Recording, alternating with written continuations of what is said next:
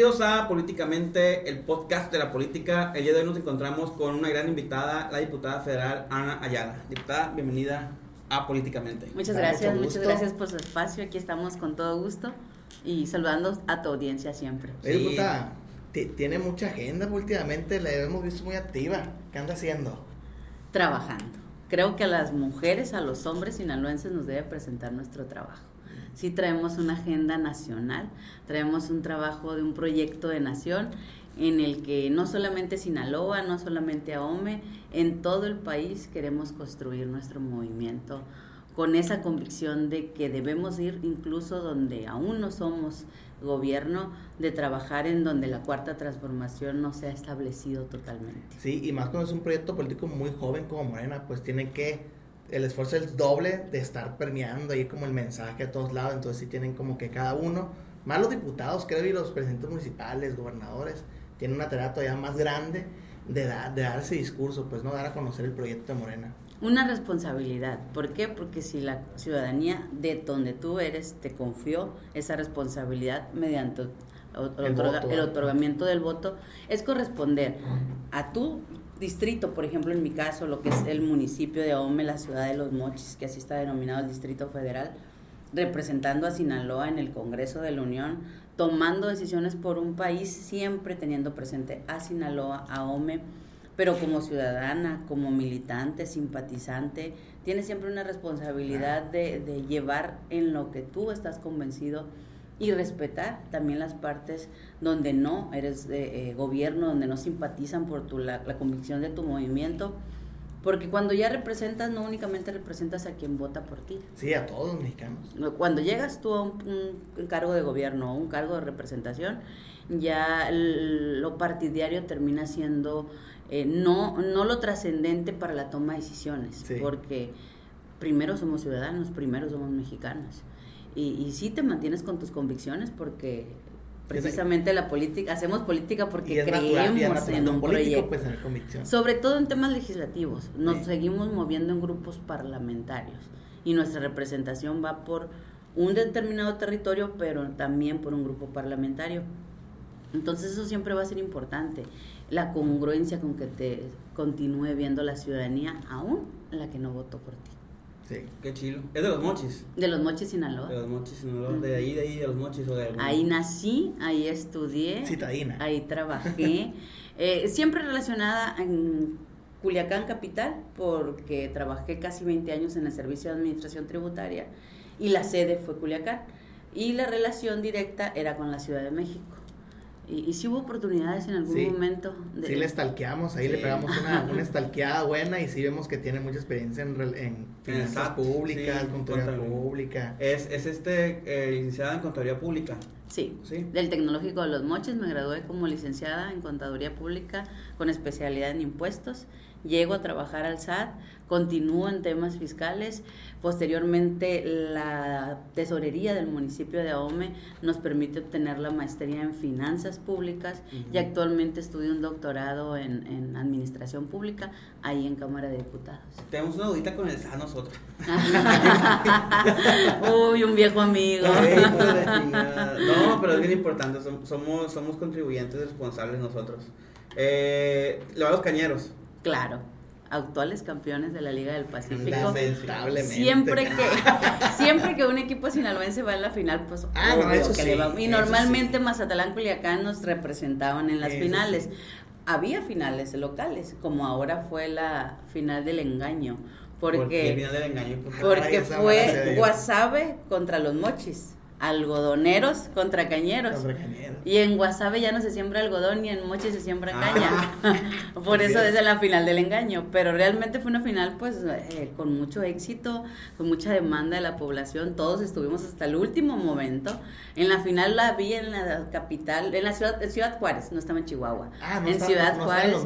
no pude estar físicamente en la final, pero sí hasta el sexto, hasta un juego antes de la final y allá me tocó ver eh, cómo los cañeros no, obtuvieron. No le tocó la, la tumbada de la barda o de la... La bañada con hielo. la bañada con hielo, pero no, sí vivimos el, el béisbol como estudié en el tecnológico y físicamente el estadio, pues los que estudiábamos el tecnológico, allá cenábamos en el béisbol viendo los cañeros. Y hace bastantes años, yo iba al TEC, desde entonces seguimos ese tema de la Liga del Pacífico. Yo no los culpo los del video, yo ya soy igual, igualito, ahí tumbando gente por mi boleto para ver la final de béisbol. Ah, sí, hubo una, una situación de ese tipo, que la, la reja que abren para que tú entres a comprar los, los boletos, la, la tequilla pues. se cayó por, pues por un tema de demanda. No, pues es que es, es, es el, es, que es el béisbol, es pues sí. Es que duermen las personas. Hubiera sido la final, un partido de Mazatlán Dorados, la gente la eh, güey, a mí me gusta el fútbol. Pero pues nomás a ti en Culiacán. no, pues y si viene el América hasta le dejas ir a los dorados. Yo, compro el boleto y me, me, siento donde quiera, pues hay un chingo así. Quedó mucho ya usados. Diputada, y hablando de su, de su, formación académica, este, que la verdad que está, está bien interesante y está en Chile, mis respetos. O sea, además de ser una una materia o, o, o, un, o un espacio donde muy poca gente se forja y la gente que se forja, pues, se presume que tiene mucha disciplina, este, porque son números sobre todo, tiene que apasionar, tiene que gustarte para estudiar contabilidad y, luego la maestría y el doctorado en lo mismo. ¿Cómo, ¿Cómo ha influido esto en su persona como, como persona principalmente, pero también como funcionaria pública? Eh, definitivamente te vas formando en los trabajos. Eh, eh, el Servicio de Administración Tributaria fue una una, una, dependencia que te forma en procesos, que te forma en prioridades de resultados, enfoques. Eh, transparencia. Sí, y un tema de... Nace la transparencia en el servicio de administración tributaria. Y el tema de los números te va dando realidades, eh, lo que matemáticamente se puede comprobar. objetivo, mamá. Exactamente, vas basándote en un resultado, vas basándote en, en mucho técnico, pero te lleva a una realidad eh, muy palpable. Entonces, lo que, eh, y es un dicho muy comprobado, o sea, lo que se puede comprobar, lo que se puede medir, pues es la realidad de lo que estás haciendo. ¿Por qué es continuar con este perfil? Porque en los temas de política, en los temas de cargos públicos, no hay un no, hay un arco, una ventana de aprendizaje en la que le puedas quedar de ver a la sociedad. Entonces, si ya tienes tú tu currículum, tu historial, tu preparación técnica en aspectos eh, financieros, pues bueno, vamos a Cámara de Diputados y busquemos eh, eh, corresponder a esa confianza con los temas que hemos manejado y que han crecido en nuestro, en nuestro currículum. ¿Todavía entiende el presupuesto?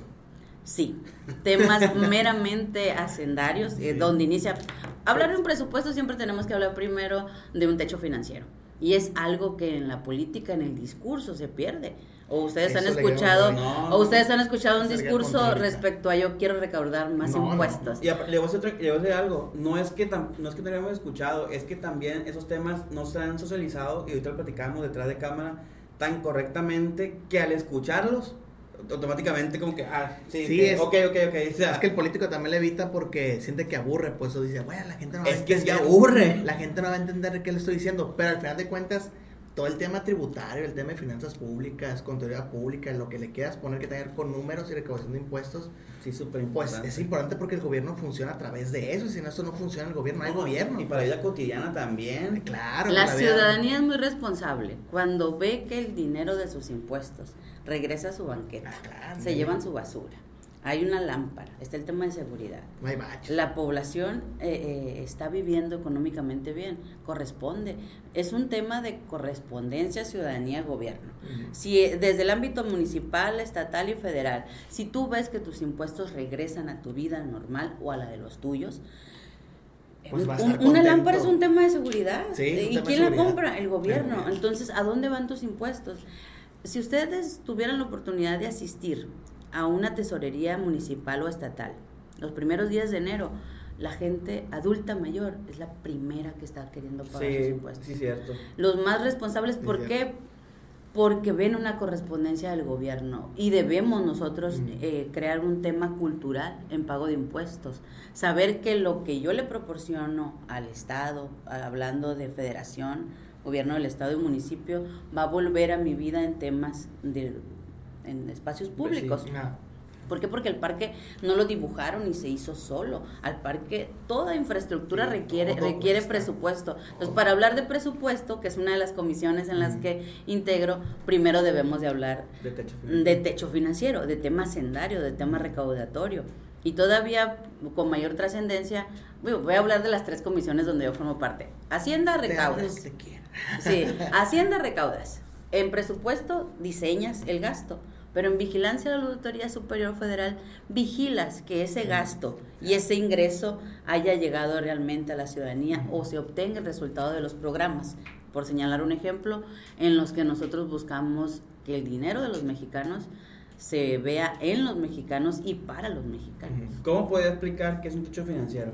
Un para- techo a- financiero. Para gente que, que no entiende. Para la gran mayoría. Lo que a nivel nacional todos aportamos mediante nuestros impuestos, IVA, impuestos, los trabajadores que tenemos un sueldo, automáticamente nos retienen un impuesto. Ujú. Ese dinero se concentra en la, en la, en la federación, en la caja grande que es el- el- el país. Estamos hablando de 8 billones de pesos para 2023. O sea, somos todos los mexicanos aportándole a 8 ese techo financiero.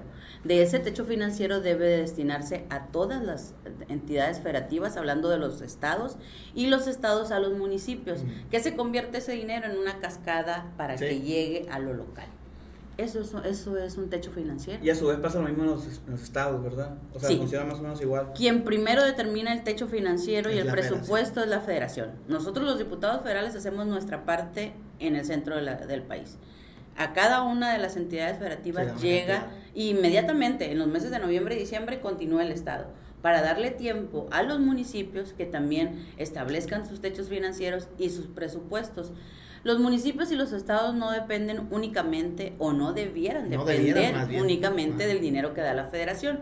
No. Hay impuestos locales Sí. eh, como tenencia en el, estado y como predial en los municipios que nosotros invitamos mucho a los municipios, las personas, si tú les inculcas que sus impuestos de predial lo van a ver en su banqueta, en la basura, en sus servicios públicos, en seguridad, van solas a pagarte. el Sí, de hecho nos, to- nos ha tocado documentar, Mac, eh, siempre en enero, no sé si recuerdes, Ah, sí. que sie- y siempre son adultos, Sí. Sí, Siempre sí. son personas mayores. El- la primera persona que vino a pagar los impuestos el primero de enero, 6 de la 7 de la mañana, pues abre Es la un adulto caja. mayor. Siempre es un adulto mayor. Y tiene 10 años.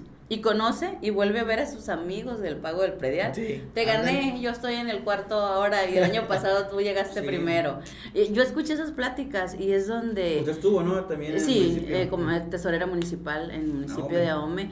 Y eso te permite, la tesorería no es un trabajo de escritorio, es un trabajo en donde llega el tema del DIF, donde llega el tema de mujeres, donde te lleva el tema de los niños, el tema de adicciones, el tema de salud. Un tesorero no tiene que ser secretario de seguridad para saber cuánto cuesta el sueldo de un policía, una patrulla, que debemos otorgarle un Uniforme. uniforme, que su patrulla debe estar en condiciones, que necesita servicios, que necesita eh, eh, combustible. ¿Cuánto gasta, cuánto gasta el Sí, día? que, Ah, que sí, si va a doblar turno por cualquier eventualidad, que si protección civil cuando entra, que si los de salud, la ambulancia, eh, y aparte una ambulancia no es un taxi, tiene que estar equipada para, para lo que se necesite, exactamente. eh, porque debe de responder al momento donde llegue. Entonces, un tesorero tiene, tiene esa, ese beneficio de poder mediante el gasto resolver todos los temas. Mediar, ¿no? Ahí como gestionar también. Claro. Diputada, ¿y, y cuál cree usted que sea la razón por la cual en México hay una cultura de que no quiero pagar impuestos porque sé que se lo van a robar? ¿Y cómo el gobierno puede a lo mejor inhibir esa cultura? ¿Qué tiene que hacer el gobierno para decir no? Pague impuestos para tener un mejor gobierno. Cambiar la narrativa. Cambiar pues. narrativa, pues exactamente. narrativa de gobierno, de la sociedad y hasta en las familias, porque nuestros papás no nos No mandan, inculcan. no nos Y inculcan ni en la escuela tampoco. eh, pagar predial. No lo sabemos eh, eh, hasta determinada edad de nuestras Hasta que necesitas un buen ticket de Hasta que... que te llega la demanda Ah. SAT de que, ah, caray, por qué iba a pagar O el ticket de que ocupas un ticket de que pago. Digo, ¿qué es? A muchos de nosotros no nos mandaron ni a pagar el agua ni la luz. Ey, la neta que sí. Eh, eh, no, no sabes por qué tienes internet. Los niños a veces no saben por qué tienen Sí, internet en su casa. neta. Pero el predial es, es, es uno de los servicios más económicos, más barato que el agua, más barato que la luz, más, más barato que cualquier servicio telefónico, que lo que puedas traer tú en un celular. Celular. Pero también es un trabajo de gobierno, también es un trabajo de gobierno y creo que políticamente, Ah, eh, políticamente. precisamente, eh, muchos creen que puede tener un costo. electoral. Si yo exijo Sí, claro. Ah, no, que Sí, sí, claro. es que es el gran problema. Ese es el gran es problema de los gobiernos entre más locales, Sí. más dependen de la opinión. Exactamente. Pero vuelvo a lo mismo, la ciudadanía es muy inteligente, el pueblo de México hoy en día sabe, bueno, me retuvieron mi impuesto, pero, Pero hay, hay banqueta. ser- hay transporte público, Sí. o sea, me, me retienen mi salario, pero hay seguridad en mi municipio, en mi estado, pago el IVA, pero sí hay lámparas por donde... tra- tra- Sí, un- por tránsito. Yo siempre digo, un niño, una niña, una mujer va a estar segura en una banqueta si. Si está iluminada. Y luego si tienes de todo, todo en, en forma, en marzo te dan, te regresan tu dinero. Por ejemplo, el servicio de nunca me ha tocado eso, Ah, un contador bueno, te hace falta, güey. Chingada. Sí, y, y, también hay situaciones de ese tipo, por cuándo pagar con tarjeta, cuándo pedir una factura, si de son servicios médicos. Eh, Puro y- cash. No, sí es que existen, eso- sí existen No, nosotros, situaciones nosotros no de- manejamos casi nunca efectivo, güey. Siempre pagamos con tarjeta todo. Yo digo que más el tema millennial. Es el que maneja, no maneja pura tarjeta, pues. Yo Sí. la neta no manejo Y de débito. Y de débito. No, yo, yo es algo que, le- que platico con mis hijos, ¿cómo es que no traen efectivo? Nunca, yo ¿Ustedes nunca creen traigo- que- yo nunca traigo que en todas Tengo unos 50 partes es, con tarjeta? Eh. Y, y, y son de 27, 22 y 20 años. Sí, sí, por ejemplo, si el Mac me compra algo, yo transfiero, pues. No, pero no, efectivo no, no, no uso. Y tan bonito que están los billetes, güey. Digo, literal, no bonitos. Digo, también es bonito tenerlos. Pero, pero están bonitos los billetes, pero nunca. Pero sí es bien importante, creo que, y es una, debe ser una fórmula bien difícil de encontrar, diputada, porque como usted bien dice, los funcionarios, eh, háblese de presidentes municipales, diputados locales, diputados federales, el, el decirlo, o sea, paga para, para que te vaya mejor, crear esa narrativa es bien difícil, pues. Entonces, a lo mejor creo yo, siento que los gobiernos, no más México, creo que le pasa en todo el mundo más seguro. Europa a lo mejor es un poquito más, más estable en ese aspecto, pues. Pero en, a nivel Latinoamérica, mm, creo que no se encontró la fórmula para que el gobierno diga, creo que puedo pedir lo- el impuesto o los recursos de la ciudadanía de esta forma, pues. Y más allá de un cargo, mucho más allá de un cargo, somos ciudadanos, nosotros Ajá. militantes de un partido, hay simpatizantes, y en Morena es lo que hemos establecido diferente.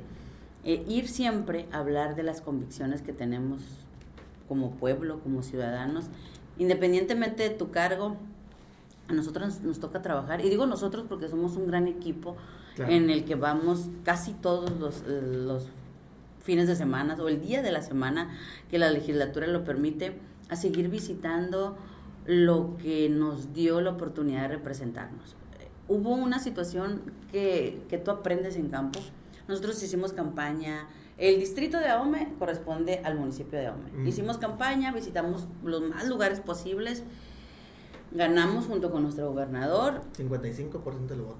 eso, el más alto en Sinaloa, te mandó a decir. 108, sí. El más alto en Sinaloa. Leo. Bueno, ganamos con el gobernador, ganamos como partido. Morena viste Sinaloa hablando de go- gobernador, Ujú. diputados Todo. federales, diputados locales, presidencias municipales. Pero como partido tenemos la firme idea de jamás separarnos del territorio. Porque es muy cómodo y era común que un diputado federal no hiciera campaña. Y me lo decían las personas en campo. Mucho menos que regresara. Nosotros implementamos algo por gusto. Eh, el de realizar una gira de agradecimiento a todos los lugares donde hicimos campaña. Dejamos que pasara un poco la fiebre de la votación en el mes de junio del 21 Y y, en julio regresamos. Cuando nosotros regresamos y vemos que la ciudadanía te lo agradece, entonces si es mi trabajo, si yo los voy a representar a partir de septiembre, Pero no tenían esa. pero sí, las personas estaban acostumbradas a que se les busque únicamente cuando se les necesita, que es el periodo electoral, periodo de campañas. Y regresarles, que es de ellos la decisión, que el poder del voto es de ellos y que exijan que quien los represente esté cerca de ellos.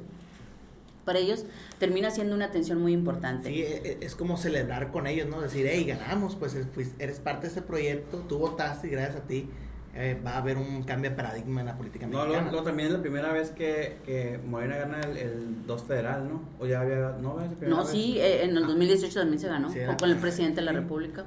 Sí. ¿Quién fue, Billy? En aquel entonces el diputado federal fue el ingeniero Jaime Montes, quien para ser delegado de bienestar queda su suplente eh, Ayala. eh, a- Jaime Montes, sí, es cierto. Pero ganó por el 2. Sí. Iván Ayala. Iván Ayala Bobadilla. Ah, sí, cierto, Iván Ayala. Iván Ayala Bobadilla, el representante del Distrito 2, es la primera vez que lo gana Morena Es en el vez. 2018, es la primera vez que lo gana una mujer y, y, Y con ese porcentaje de voto. y con ese porcentaje de votos. Es lo más importante. Sí. Es diputada, y hablando de, de votos y partidos y, Y Morena, Morena. ¿cómo, cómo ha Y le sido... vinimos de no hablarlo. Eh, sí. ¿Cómo ha sido esa trayectoria política en izquierda y cómo llega a Morena? O sea, ¿por qué Morena? ¿Por qué Morena? Nosotros vamos creando un trabajo en nuestras vidas. No necesariamente, bueno, no podía, ser- no podía haber estado yo en los 20 años en Morena porque no existía. Porque no existía. En Morena es un, es, es- es un proyecto joven, un proyecto que nace de la necesidad de buscar una opción diferente y que le promete y le está cumpliendo al pueblo un- una capacidad de resolverle de fondo. ¿Por qué con Morena? En dos, hasta 2017, 18 nosotros estábamos en el Servicio de Administración Traba- eh, Tributaria trabajando y viendo la parte de los gobiernos, en qué gasta un gobierno. Y no era posible que si llegaba un gobierno priista, el papel se volviera verde. Y llegaba un gobierno panista, las puertas se quitaban, las sillas se las llevaban a tapizarlas de azul. Y, y- y desde entonces ves, yo tenía 22 años, y ves que, que cómo es posible que el dinero del gobierno se vaya a esas vanidades. Trivialidades. Ajá. ¿Y, y, y dónde están las cobijas que le puedes llevar a la población? ¿Y dónde está el alimento que les puedes asegurar? ¿O dónde está, poniendo el ejemplo de lo que hace Morena a partir de 2018, la primera iniciativa del presidente en resolverle de fondo, de fondo al adulto mayor, que de alguna forma ya le trabajó a su país? Las señoras desde su casa, los señores desde la... El campo. Sí, donde o sea. probablemente no registrados como, como, como empleados, o sí registrados porque la pensión de adultos mayores la puede recibir el más rico en el país. Se tiene que hacer constitucional y general para que sea un derecho para todos. Pero vas y resuelves y cuántas mujeres nos dicen, yo jamás había tenido un ingreso propio. Ujú. En mi vida pensé tener una tarjeta a mi nombre o, o tener un ingreso donde yo decida. Entonces, ¿qué hace Morena? Vas y cambias realmente el dinero del pueblo, va para el pueblo. Buscando una economía que antes en los medios, eh, grandes medios, hacia 5 o 10 empresarios los apoyaba el gobierno, todos los mexicanos como si fuera la mejor telenovela lo festejábamos porque se apoyaba la industria. Sí. Pero ese mismo dinero quedaba solo en, en unas ciertas empresas. Ahora ese dinero viene a la base del pueblo, que la base del pueblo no se va a comprar a otro país. Compra donde ya hay tienda de la esquina. Hay localidades en nuestro estado que no tenían carnicería, que no tenían una papelería, porque no había movimiento del dinero. Entonces, ¿qué hace el adulto mayor? El joven que recibe La en la preparatoria su beca Benito Juárez y todos los demás programas, hab- hablando de pesca, hablando de agricultura, eh, pues compra en lo, en lo local. ¿Y ese quién le compra? Al mediano. Al, a- O pequeño empresario. o pequeño O empresario que también ¿no? es local, exacto. Y ese al mediano y al grande y regresa el dinero. Si hay un flujo de dinero. Pero por lo menos ya desde la base social y vuelve a ser un dinero para México para los mexicanos. Pero es una idea muy diferente de vernos por qué desde la izquierda defender los puntos de vista, por qué desde la izquierda defender esos programas sociales. ¿Por qué no nos extraña que, que, que hoy en día cualquier iniciativa del presidente, cualquier iniciativa de Morena, no la quiera la derecha? Porque si no, no aprueba un presupuesto para nuestros adultos mayores, si no aprueba un presupuesto para los jóvenes, que les ha permitido, en su generación no, pero en la mía, mis compañeros sí se salían de estudiar la prepa por falta de recursos en las familias. No, yo creo que todavía, todavía pasa. O sea, no. no O pasaba, porque Ajá. si estás en una pública, tú ya tienes tu ingreso seguro. ¿Y qué Sí. pasó ahora en, en- en temporada de COVID? Pues con eso que me da el gobierno, yo compré mi celular. Y aparte me compro mi paquetito de datos para estar tomando clases. Sí. O todavía más drástico, lo que me da a mí el gobierno de beca, como por COVID no trabajan mis papás, con eso comemos. Y sí pasó mucho. Sí pasó Sí mucho. pasó mucho. Sí pasó mucho. Y sí se está atendiendo la, la base social. Y claro que hay muchos ámbitos en los que tra- hay que trabajar, porque seis años no van a ser suficientes. No, es imposible cambiar un, un país en seis años y más con la complejidad que es México, es imposible. Sí. Por eso queremos una continuidad en Morena y estamos trabajando en ello. ¿Se pueden decir nombres o no? claro, Ana Elizabeth ya la iba completo. Fíjese que hace poquito, hace poquito fui al SAT. Y ya sé cuál vas. Gracias, Dios ya no tengo que volver a ir al SAT. Fui al SAT y es cierto, me di cuenta Yo que... jueves. Fíjese que de qué me di cuenta cuando fui al SAT. Yo, yo soy muy visual. Y miré que los letreros son todavía los, del Peña, de, los de la emisión pasada, pues dije, el SAT no ha gastado, dije, en nuevo, en rebrandear todo, pues en hacer logos nuevos. En ponerlos tinto. Ah, lo que estaban acostumbrados, lo que espera, pues. Y estamos acostumbrados, pues. En el SAT aquí en Culiacán, tú vas ahorita y los letreros son de la administración pasada. Sí. Nuevecitos, ¿no? O sea, no están viejos ni nada, pero como son funcionarios, imagino que el SAT pone el ejemplo y dice, no, o sea, que es un tema de austeridad. Si está funcional, déjalo funcionar. Aparte el tema de austeridad es algo también novedoso en, la, en, la, administración pública, es algo muy novedoso. Y que defendemos mucho porque lo vimos, lo vimos desde adentro de los gobiernos. No era posible eh, invertirle tanto a la vanidad de un partido cuando el pueblo está mucho, mucho más necesitado. Antes de eso, diputado, ¿sí hay participación política o no? Antes de, de, entrar a, a Morena. Antes de entrar a Morena, 2016, estuvimos trabajando con el partido, 2017 eh, nos quedamos en la tesorería partido 2018 y de ahí ya el partido, el partido también ha evolucionado. Ya formamos parte, somos consejeros estatales, eh, estamos en la capacitación, en la preparación. Este bebé que se llama Morena, porque para ser partido realmente es, nuevo, pues lo, hemos formado llegando eh, los que éramos apartidistas. ¿Por qué? Porque teníamos una indiferencia. No había más que ser panista o ser priista. Y decías, no pasa nada. Entonces los que nos denominábamos apartidistas, que ustedes les tocará muy, muy constantemente escuchar, yo no soy político. Ah, Nacemos dentro de una política porque las decisiones que se toman en los gobiernos como ciudadano te, hacen formar parte. Sí, tenemos claro que todos somos políticos, pero todos somos políticos. La política trastoca todo, pues. Sí. Y tienes que participar. Debemos de... Es una responsabilidad, es una responsabilidad sana como hay, una frase medio trillada, no sé quién la dijo, pero es de que si no haces política, alguien la va a hacer por ti, pues. Exacto. Mejor hazlo tú. No sé quién chingado lo Sí, no, sí, cierta frase. Y es muy buena frase, pero la dijimos mal porque no, no, algo así. Y nosotros en las asambleas, en las asambleas lo ponemos de ejemplo, siempre decimos, si de cada siete mexicanos, de cada diez mexicanos, siete votan por Morena, pero no vamos y votamos, a esos tres que sabemos qué partido los va a llevar, nos pueden dar la sorpresa. Sí. Y, y si quieres, o sea, si realmente porque Muchos en, en, campo te los dicen. Yo me refiero a campo cuando andamos en territorio, cuando volvemos a las colonias, cuando vamos a los ejidos, cuando vamos a las localidades. En campo las personas te dicen, yo no voté en el 2018 por Morena, pero hoy en día sí. O yo no voté en el 21, pero vuelvo a votar, en el caso de Sinaloa, eh, por Morena, pero sí vuelvo a votar. ¿Por qué? Porque este gobierno nos está resolviendo.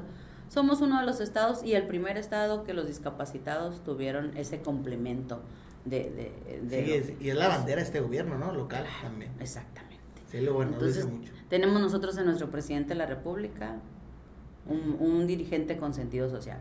Tenemos en nuestro gobernador un dirigente con, con, sentido social.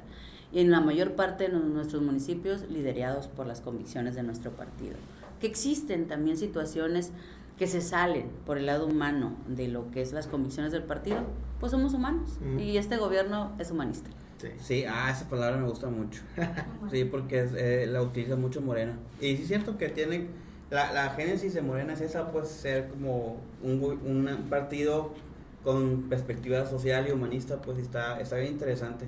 Eh, ¿cómo, ¿Cómo fue el tema de su situación federal? Después de tesorería, llegó, brincó a hacer la candidatura.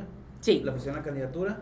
¿Y cómo se vivió esa, esa campaña? Ahorita dices se ofreció una candidatura. Algo que me gusta. no, algo que me gusta de Morena es que las encuestas que se realizan no son únicamente decisiones partidarias. O sea, no es a militantes y a simpatizantes, es a la ciudadanía.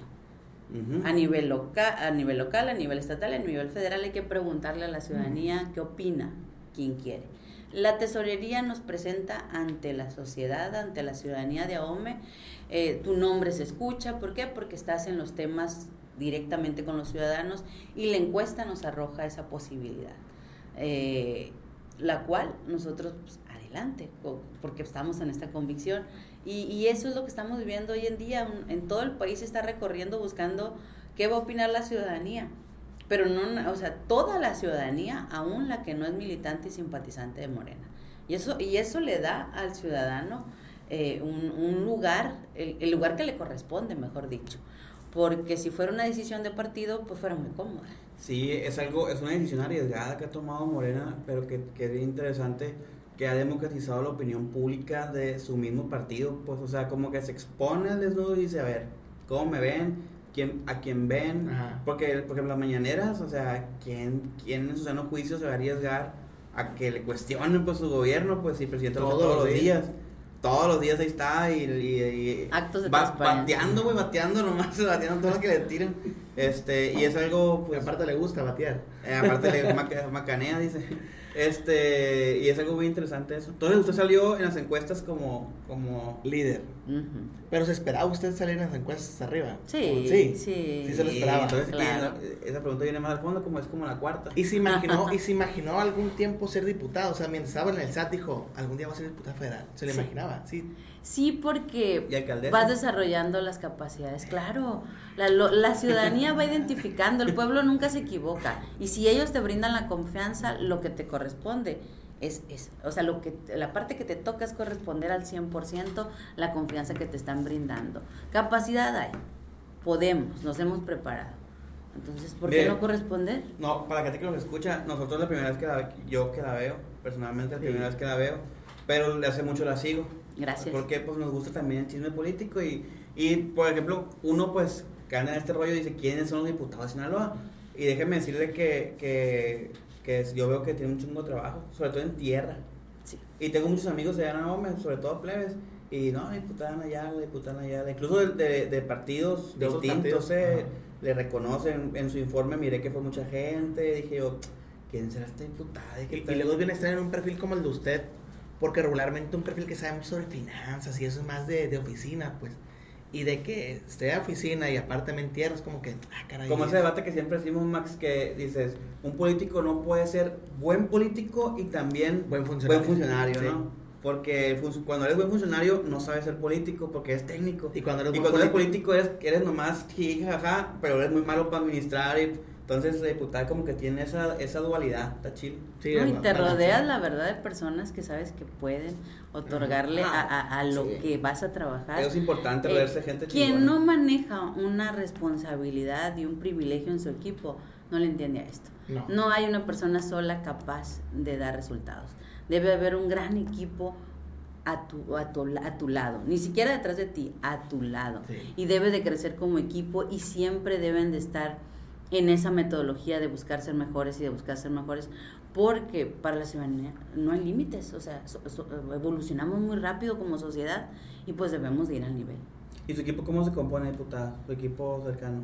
O sea, ¿quiénes, quiénes son? ¿Qué, qué hacen? Nos sumamos muchos. La verdad, traemos un rol de trabajo de hace muchos años, hombres, mujeres, profesionistas, buenas voluntades, en los ratos que su trabajo les permiten, desde la trinchera que le corresponde apoyar, pero nos encontramos en un punto que es servir a la sociedad. Mm. Y creo que ahí, ahí es lo medular.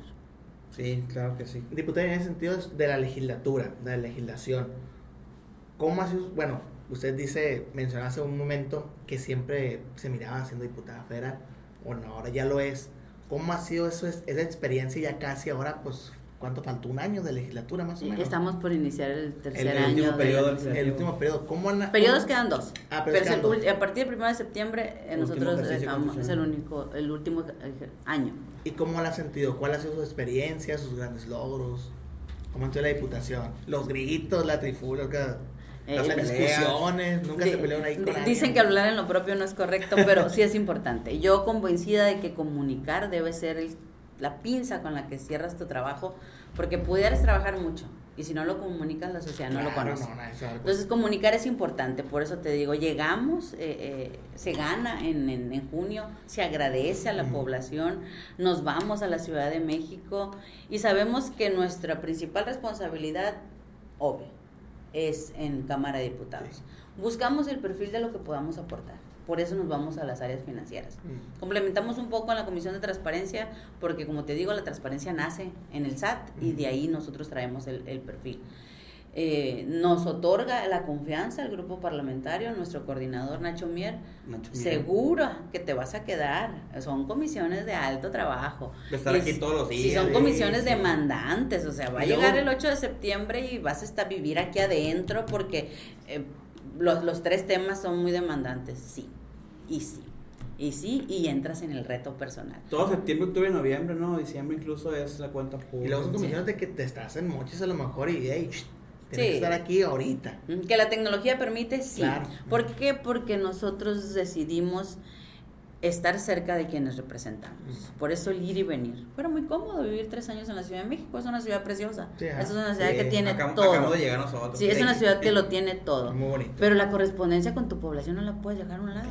Entonces vamos combinando, se puede, y es un reto personal, el, hacer las cosas diferentes, el, escuchar a quienes representan, porque en la ciudad de, del Carrizo nos, nos comentaron, el Carrizo también es Ahome, el Carrizo también es Sinaloa, bueno, se nos ocurre poner una oficina allá. Ah, con una ah, pues total. Claro, tenemos seis oficinas en el, en el municipio de Ahome, las cuales están ubicadas territorialmente cerca de, los, de las sindicaturas. ¿Por qué? Porque si nosotros buscamos representarnos, nosotros debemos acercarnos a la población. Sí, debe ser la diputada con más oficinas de gestión, va. En, el Estado. Sí, fácil. sí. sí. fácil, fácil. Seis oficinas son muchas. ¿Por qué? Porque las personas que viven en el Carrizo, las que viven en Topolobampo, bello puerto que tenemos en Ahome, las que viven en Coibampo, donde nació mi padre, las que viven en la higuera de Zaragoza, en San Miguel, en Los Mochis, que es donde se acostumbra el que quiere poner oficinas, ponía en la ciudad, porque es la cabecera del distrito y no está mal. Pero qué tal que si nosotros nos acercamos y les podemos resolver un trámite, les podemos resolver una información, les podemos resolver eh, eh, una atención de preparar un paquete para un trámite en el municipio, un trámite en el estado, llevarles un documento a la Ciudad de México, que por ejemplo los módulos de riego se han acercado mucho así. Mm. Ellos les generaba tiempo, economía, y, pues se aportaban para que alguien fuera y viniera en autobús. yo voy todos los fines de semana, yo me llevo ese documento, se presenta en la dependencia que hay que llevar, te regreso tu acuse y te sirvo para lo que buscaste que te representara. Y todavía más, si ustedes van, yo los acompaño. Si no, todas las decisiones dependen de un diputado federal o de un legislador, hablando en otros ámbitos pero sí la correspondencia, el acompañamiento y el sentarte y tocar puertas y el sentarte en un escritorio y ver temas con ellos también. Sí, porque el diputado también es un facilitador. Claro. Sí. Y llevas la representación por ley. Y es bien importante. Diputada, mujer en política. ¿Qué piensa del empoderamiento de la mujer en política y de esta discusión que se está tornando de cada las elecciones del 2024, donde se, pues no sé si sea eh, ya aprobado, Polina, de que tienen que estar tres mujeres al frente de las candidaturas de tres ciudades grandes en Sinaloa? Está por aprobarse. ¿Está por ¿Qué piensa usted de eso? Es un posicionamiento muy importante que hizo nuestro gran gobernador, el doctor Rubén Rocha Moya. Saludos para el gobernador. Saludos a mi gobernador, el mejor en el país.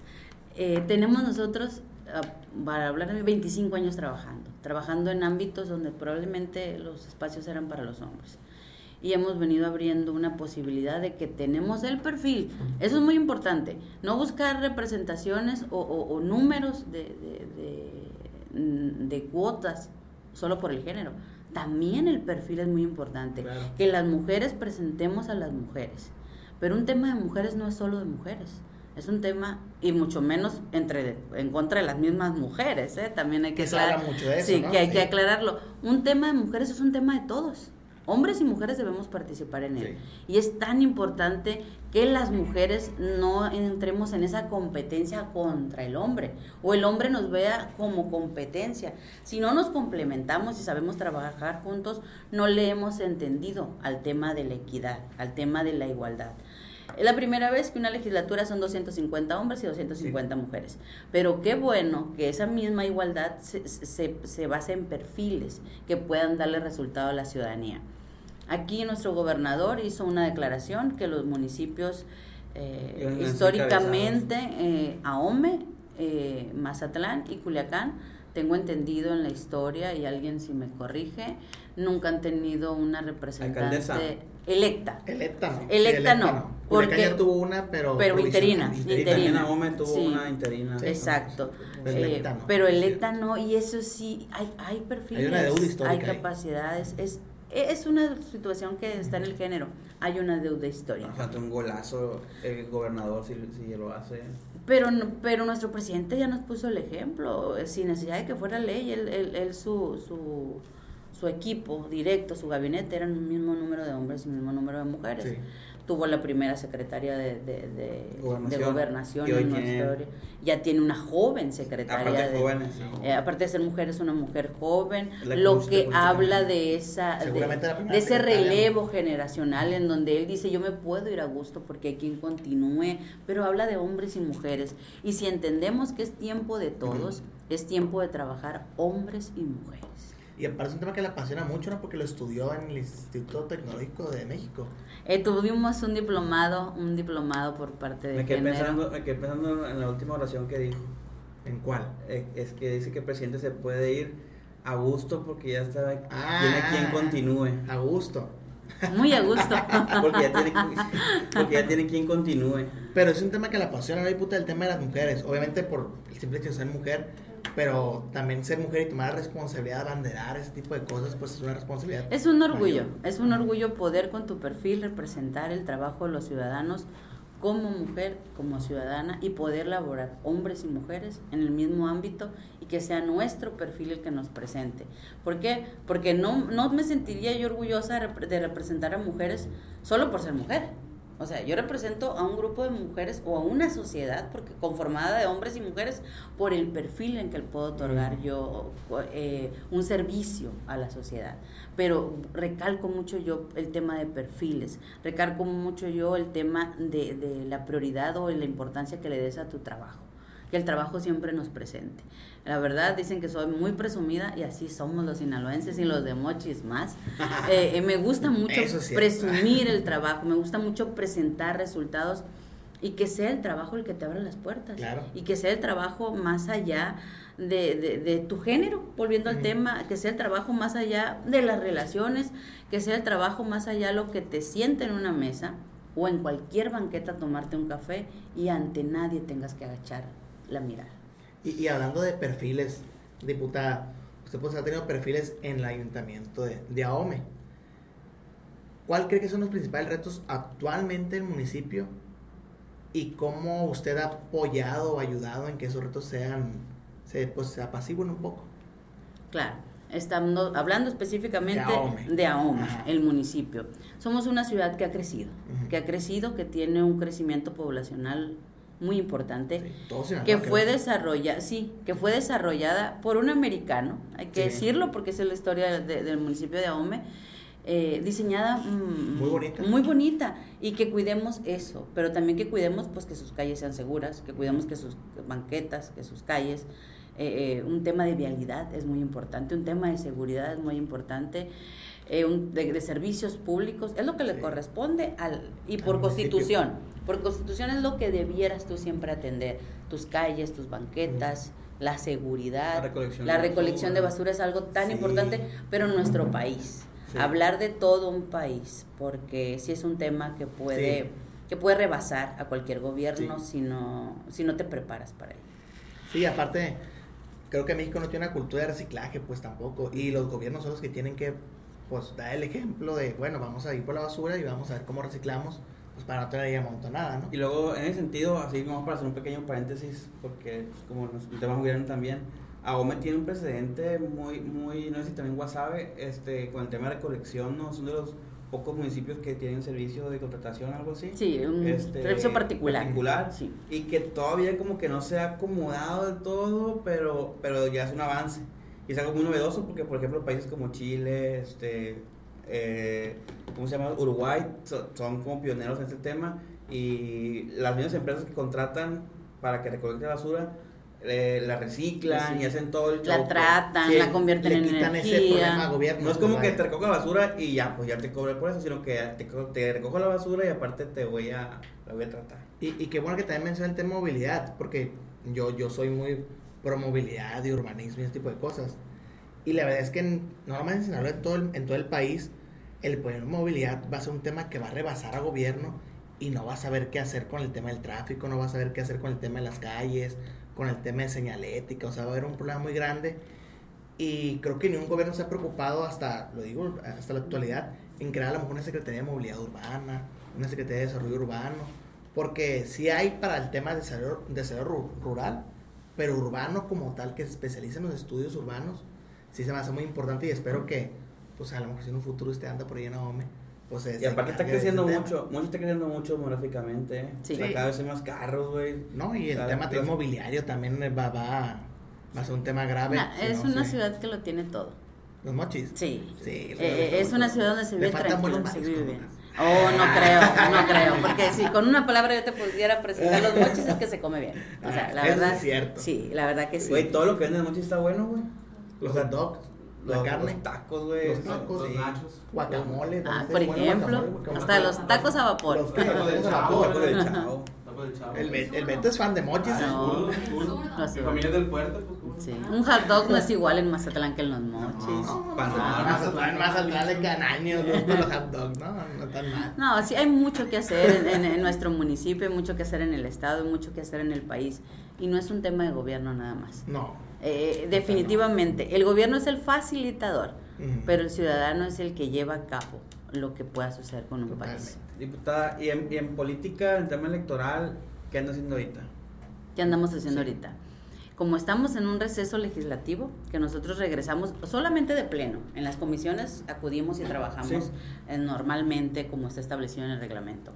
En política, ¿qué estamos haciendo en Morena? Recorriendo el país 70 días de recorridos por nuestros aspirantes en el que ellos presentarán los logros de la cuarta transformación y sirven esos recorridos donde ellos presentan los logros para que los ciudadanos los conozcan. ¿Nos puede explicar el proceso para la gente que nos escucha y que nos ve cómo va a estar el rollo este de, designar el quien va a representar a, Moreno? Eh, oficialmente nuestro partido se llama nuestro próximo coordinador de los comités de los de, la, de los trabajos de la cuarta transformación quien en su momento será nuestro precandidato y candidato a la presidencia de la República por, el, por la coalición, hablando ah, de Morena. Sí, porque a nivel federal eh, hay una coalición. Y por, por, eso ahorita Morena tiene cuatro aspirantes de Morena realizando estos recorridos, uno del PT y uno del Verde. A nivel nacional, a nivel federal, vamos en coalición. Ya cada estado decide en lo local cuáles son sus, sus cercanías.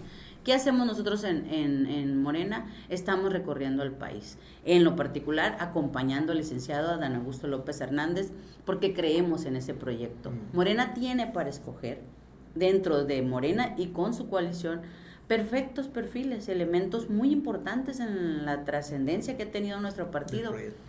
Pero nosotros somos un partido libre de decisión, somos un partido con convicciones y estamos trabajando en ese proyecto porque vemos en el perfil del licenciado Dan Augusto quien pueda darle la continuidad con cambio y con crecimiento a esta cuarta transformación.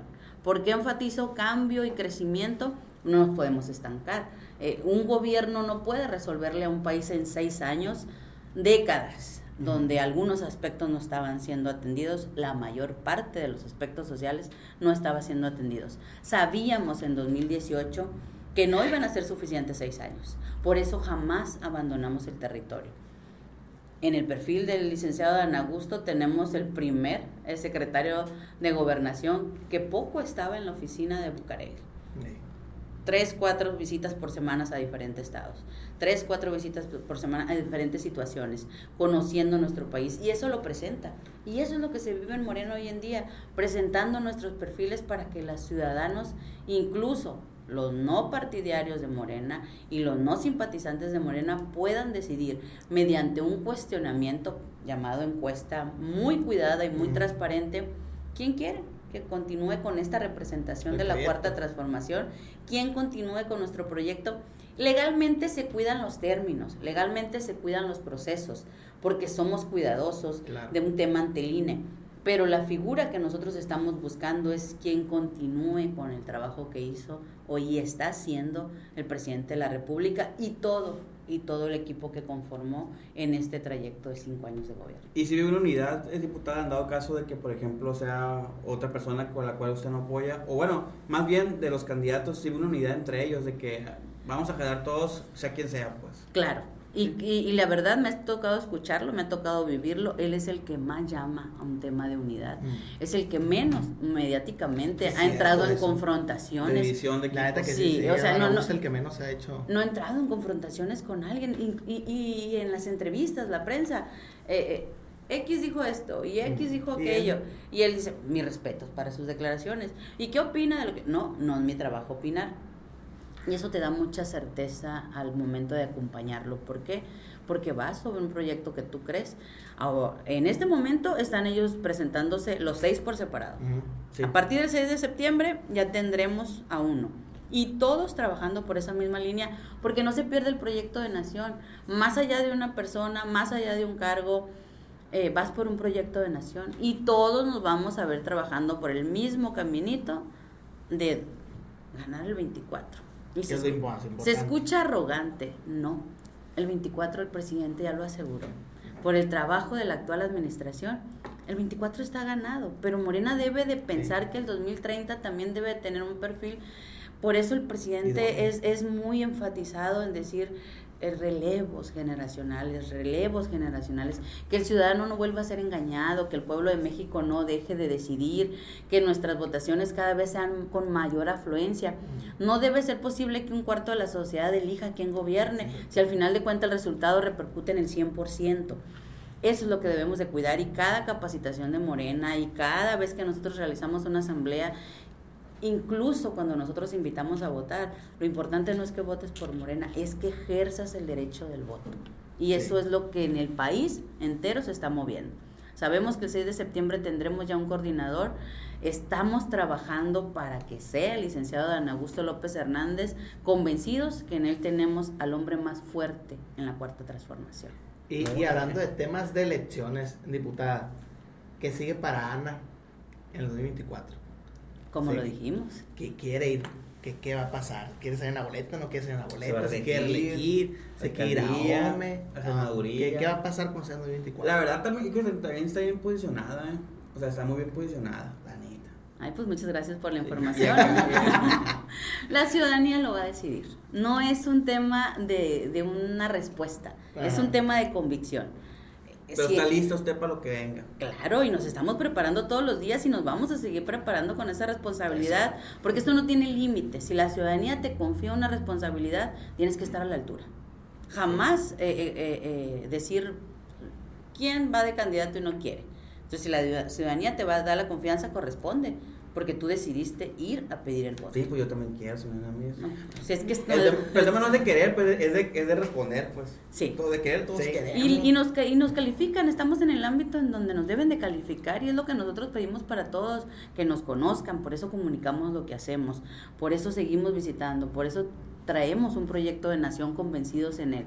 Se nos conoce, la ciudadanía que opine, lo que se quiera, vamos por ello, vamos por ello. Pues, ojalá, Ojalá porque un perfil como el de usted, sobre todo que yo soy, yo soy fan de los perfiles técnicos, entonces entre más técnico para mí es un político y aparte sea buen político, ya, ya, ya, ya cumple, ya cumple con, Ya, ya cumple, ya cumple, check, pues listo. Ah, pues muchas gracias. ¿Qué, qué, pues. ¿Qué se toma? ¿Qué se toma? ¿A dónde vamos de aquí? Ya sé, no. Diputada, y ya para finalizar, ya tenemos una hora de podcast. ¿En serio? Ya tiene mucha agenda la diputada. Sí, aparte tiene, tiene agenda. Este, Volamos a la Ciudad de México de aquí para. Se van volando ahorita mismo.